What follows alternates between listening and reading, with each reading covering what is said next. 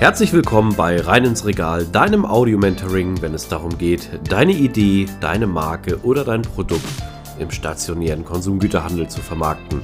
Mein Name ist Ben und mit nunmehr 20 Jahren Berufserfahrung habe ich den Expertenstatus erreicht und ich freue mich, dich auf deiner Reise begleiten zu dürfen. Und nun wünsche ich dir viel Spaß mit dieser Episode. Ich grüße dich. Schön, dass du wieder eingeschaltet hast. Wir kommen in dieser Folge zum dritten Teil aus unserer Serie, die wirklich ähm, mittlerweile sehr erfolgreich von dir bzw. euch angenommen wird. Und die Rede ist von dem In-Store-Marketing. Wir hatten bereits in den vorangegangenen Folgen einmal den Aufbau eines grundsätzlichen Supermarktes besprochen und sind dann im Folgenden auf die verschiedenen Regalzonen eingegangen. Dabei haben wir noch nicht Themen wie den Ladenbau angesprochen. Wir wollen erstmal uns an den Basics vorantasten.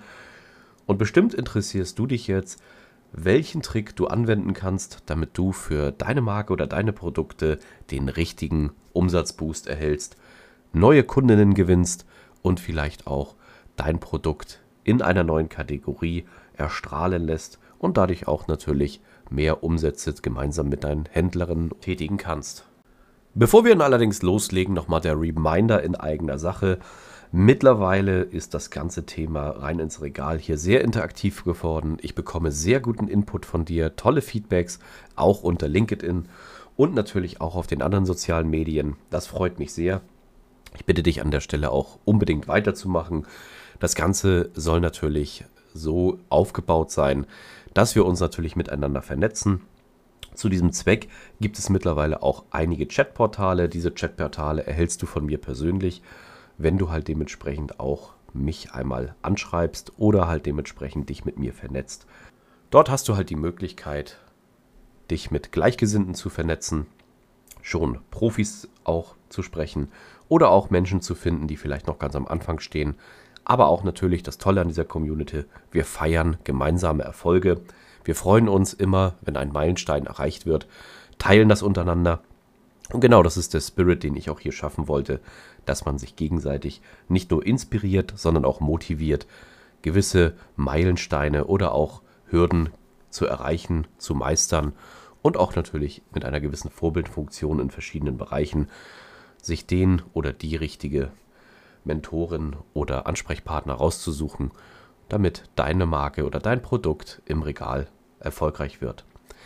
Und nun kommen wir zu einem einfachen Hack, mit welchem Trick du deinen Umsatz richtig boosten kannst. Natürlich bist du sehr gespannt, aber wie immer müssen wir erstmal die Basics bearbeiten. Wir können natürlich nicht gleich hart reingehen. In den letzten Folgen hatten wir schon die Thematiken besprochen und wir gehen auch davon aus, dass dein Produkt in der richtigen Kategorie im Supermarkt oder im Warenhaus, je nachdem, schon stattfindet. Auch in der richtigen Regalkategorie, natürlich idealerweise in der richtigen Zone einsortiert ist und du deine Kundinnen und Kunden tagtäglich mit deinen Produkten erfreust und versorgst. Nun gibt es natürlich noch mehrere Möglichkeiten, neue Verbraucherinnen und Verbraucher zu gewinnen. Und das ist in der heutigen Zeit multimedial. Ähm, damals war es halt so, dass ausschließlich Waren- und Mundpropaganda Artikel bekannt gemacht haben. Fangen wir einmal an mit der Warenaufpräsenz oder mit dem Warenaufbau. Dort war es halt so, wenn du in einen Markt reingekommen bist, nehmen wir einfach mal einen Obst- und Gemüsestand. Dort waren die Erdbeeren ganz groß aufgebaut, sodass jeder wusste, hey, es ist Erdbeerzeit, aktuell sind die Erdbeeren hier angesagt. Diese Erdbeeren wurden dann natürlich von den Verbrauchern und Verbrauchern gekauft. Ich springe mal wieder 20, 30 Jahre gedanklich zurück, nur dass du weißt, wo ich bin. Ja, und dann äh, gab es beim Nachbarn oder bei der Nachbarin die leckeren frischen Erdbeeren, von denen man so positiv spricht. Und als äh, gute Gastgeber, wie wir denn alle sind, haben wir natürlich dann unseren Nachbarinnen und Nachbarn oder Familienmitgliedern diese tollen Erdbeeren kredenzt und die wollten das natürlich auch haben. Was haben sie gemacht? Sie sind am Folgetag natürlich in diesen Markt gelaufen und wollten auch ihre Erdbeeren an der Form für sich ja, sichern und die auch haben. Das war ein sehr einfaches Marketing, was in der damaligen Zeit sehr gut funktioniert hat. Mit der zunehmend medialen Gestaltung durch Film und Fernsehen und natürlich auch durch Flugblätter gab es halt die Möglichkeit, dass Waren auch in Flugblättern präsentiert wurden. Diese wurden dann in Wochen- und Tageszeitungen abgedruckt. Das war damals eine charmante Marketingidee, ähm, wo dann sich ja Marktbetreiber oder Handelsketten hingesetzt haben und überlegt haben, wie kriegen wir die Verbraucher zu uns in den Markt. Dort wurden dann gewisse Highlights abgebildet und die hatten noch nicht unbedingt immer etwas mit einem Price-Off zu tun. Da das Ganze natürlich nur semi-gut funktioniert hat, musste man natürlich auch, das was ich gerade schon sagte, etwas Neues erfinden und man hat einfach mal ein Price-Off mit reingebracht. Ein ganz besonderes Angebot, was es nur zu einer gewissen Zeit gibt, zu einem gewissen ja, Preissegment, wo die Leute und die Kundinnen und Kunden dann dementsprechend wirklich zuschlagen mussten und man hat sich dort auch bevorratet. Daraus ist die sogenannte Angebotskäuferschaft oder Schnäppchenjägerschaft entstanden. Und ja, dann gab es auch noch die sogenannten Fernsehmarken. Das waren Marken, die immer rauf und runter im Fernsehen bespielt wurden, also bei Werbung, was ein anderer Block ist. Geht es natürlich immer wieder im äh, Lebensmittelsegment um Erinnerungswerbung, also Erinnerungswerbung, dass dir die, die Marken und Produkte immer wieder in den Kopf gerufen werden, sodass du diese natürlich unterbewusst permanent auf deinem Radar hast, wenn du dann im Markt oder Supermarkt bist, dass du auch dann gleich zugreifst, wenn du die Produkte siehst. Durch die zunehmende Produktvielfalt ist es natürlich so, dass immer mehr Produkte untergehen aufgrund der Vielfalt und leiser werden sozusagen. Und da ist es wichtig, dass natürlich die ein, zwei Marken, wie zum Beispiel die Fernsehmarken, sehr laut gedreht sind. Das müssen nicht mehr die besten Produkte sein, das waren sie auch nie, damit diese halt dementsprechend natürlich dann auch überhaupt eine ja, Berechtigung haben und eine Wiederkaufrate haben, um das Ganze natürlich zu finanzieren. Ja, mit der Zeit des Internets und des Online-Businesses sozusagen ist auch hier wieder ein Umbruch passiert. Es stellt natürlich viele Marketer und Markenanbieter vor neue Herausforderungen, denn das Online-Klientel hat den stationären Handel ja wirklich komplett verändert bzw. auch sehr stark geprägt. Oder auch vielleicht etwas vom Umsatzkuchen abgenommen. Denn im Lebensmittelbereich zum Beispiel ist das alles noch sehr in Kinderschuhen, aber grundsätzlich Onlinehandel, wenn wir mal stationären Handel nehmen, nehmen wir mal die ähm, Film- und Fernsehkategorie. Man kennt es vielleicht, man geht in ein, zwei Elektronikhäuser und was macht man als erstes? Man führt natürlich Preisvergleiche durch, stellt fest, dass aufgrund des Direktvertriebes weil die Fernseher dann zum Beispiel aus einem Großlager direkt zu dir nach Hause versendet werden, keinen Zwischenhändler mehr haben, natürlich deutlich günstiger sind. Das ist einfach eine gesunde Marktbereinigung gewesen, die aufgrund von technischem Fortschritt basiert und diese Entwicklung lässt sich natürlich dann langfristig nicht aufhalten. Warum ist das Ganze bei den Lebensmitteln so schleppend aktuell? Lebensmittel sind mit sehr kurzer Haltbarkeit Produkte des täglichen Bedarfs, die wir alle sofort haben oder konsumieren wollen. Ergo haben wir wenig Lust auf Lieferzeiten zu warten. In einer anderen Folge bin ich schon mal auf sogenannte Quick-Lieferdienste oder Kurierlieferdienste eingegangen. Diese funktionieren aber natürlich nicht flächendeckend und die wollen wir aus unserem Gedankenspiel auch rausnehmen, denn dich interessiert ja, wie du deine Produkte im Umsatz richtig boosten kannst. Nun, eine Form des möglichen Boost hatte ich vorhin schon angesprochen und das ist der Boost der Zweitplatzierung. Wenn du schon in deinem Markt fest vorhanden bist, hast du die Möglichkeit natürlich, neue Verbraucherinnen und Verbraucher mit einer sogenannten Zweitplatzierung, also einer Doppelplatzierung im Markt, für dich zu gewinnen. Wir alle kennen das, das sind so diese netten, schicken Aufsteller oder Aufbauten, wie eingangs schon gesagt mit den Erdbeeren, ein großer Aufbau, wo man gegenläuft, der ins Auge fällt der dementsprechend auch zum Kaufen animiert. Und das sind auch genau die Kriterien, die so eine Zweitplatzierung unbedingt erfüllen sollte. Mit einer Zweitplatzierung hast du die Möglichkeit, deinen Umsatz richtig zu boosten. Hier sind drei Gründe, warum der Umsatzboost für dich sehr interessant sein kann. Zum einen, wie gesagt, schon angesprochen, du generierst neue Verbraucherinnen und Verbraucher. Zum zweiten, Du hast die Möglichkeit, mit einer höheren Bevorratung, die du dann ja auf diesem Sonderaufbau hast, weil mehr Ware bestellt wird, es gibt dort eine Faustregel, Masse verkauft Masse, mehr Verbraucherinnen und Verbraucher anzusprechen und dadurch auch einen höheren Absatz zu generieren, also den Rausverkauf. Der dritte große Vorteil ist der sogenannte Sell-In. Und dieser Sell-In ist natürlich der, den du in den Markt rein verkaufst. Das heißt, du machst automatisch auch schon mal einen höheren Umsatz. Was natürlich sehr gut ist für dich und für deine Marke. Vorausgesetzt natürlich, einige Kriterien sind erfüllt. Nun, die Frage ist natürlich auch, die du jetzt stellst, ja, wie schaffe ich es denn, so eine Zweitplatzierung umzusetzen? Und Und nach welchen Kriterien bewertet der Handel Produkte, damit er diese in so eine sogenannte Zweitplatzierung stellt? Nun, wir müssen hier mal verschiedene Platzierungsarten einmal auseinanderpflücken. Zum einen haben wir die sogenannten vorkonfektionierten Displays. Das ist so unser Branchenbegriff. Ein Display ist halt ein Aufsteller, der in der Regel in diesem 60 x 40 Format ausgeliefert wird. Der steht auf so einem kleinen blauen Sockel. Das ist nach einem Standardprinzip. Und dieser kleine blaue Sockel dementsprechend passt auch perfekt in jede Ecke. Und ja, diese Displays werden dann von dir gestaltet. Meistens sind diese aus Pappe, also sogenannte Einweg-Displays. Die sind dann mit der Ware bestückt, sprechen den Verbraucher oder die Verbraucherin natürlich noch mit bunten Bildern und Marketing auf dem Display an und sollen natürlich möglichst viele Informationen transportieren. Und jetzt bitte ich dich mal wirklich mit offenen Augen durch den Markt zu gehen in der Form.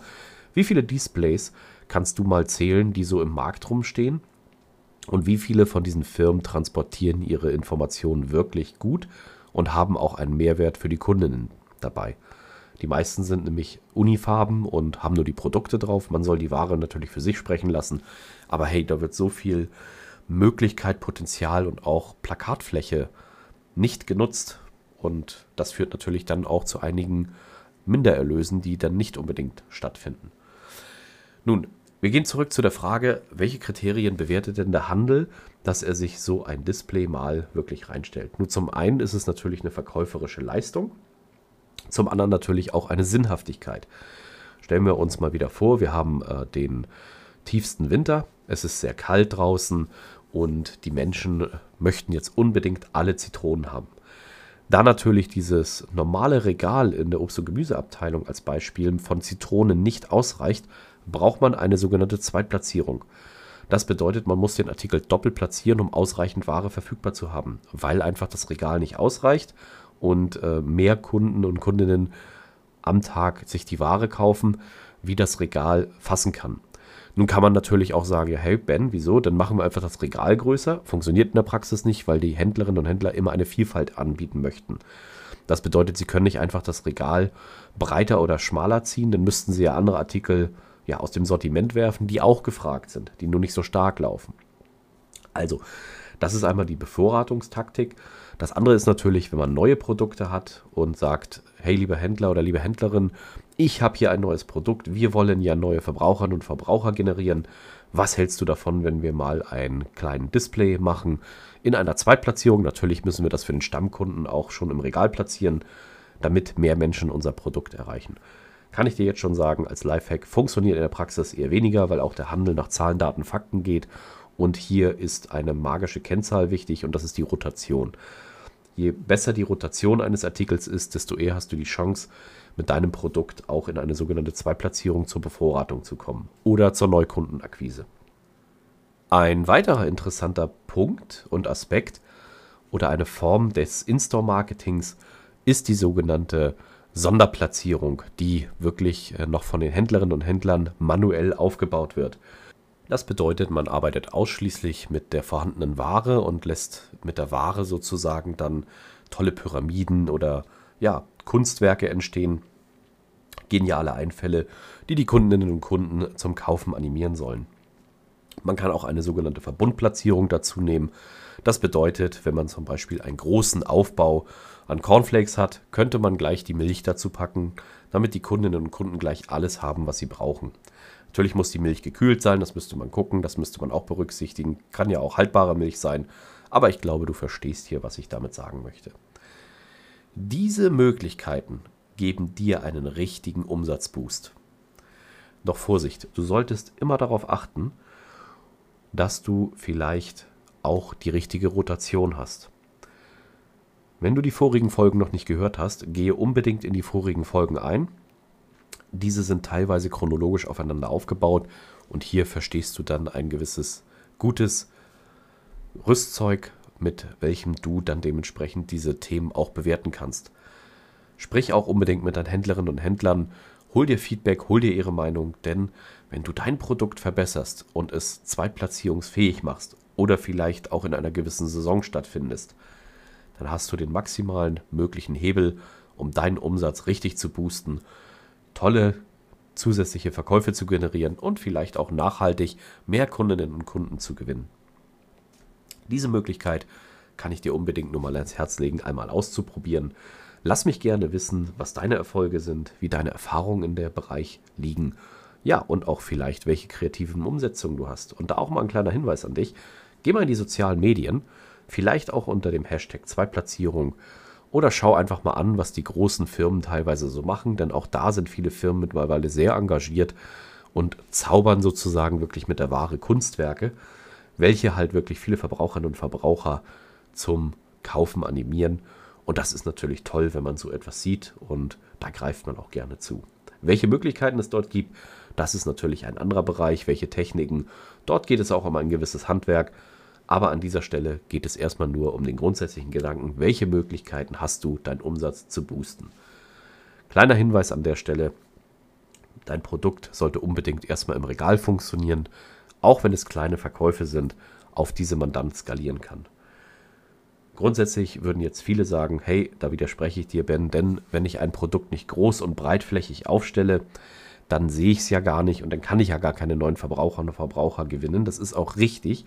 Aber nach wie vor, mir ist es sehr wichtig, dass du sehr langfristig, nachhaltig und auch dann natürlich erfolgreich in der Form mit dem Handel zusammenarbeiten kannst. Und ich versuche immer, das natürlich irgendwo als Tipp rauszugeben, was allgemeingültig ist, was auf jeden Markt passt.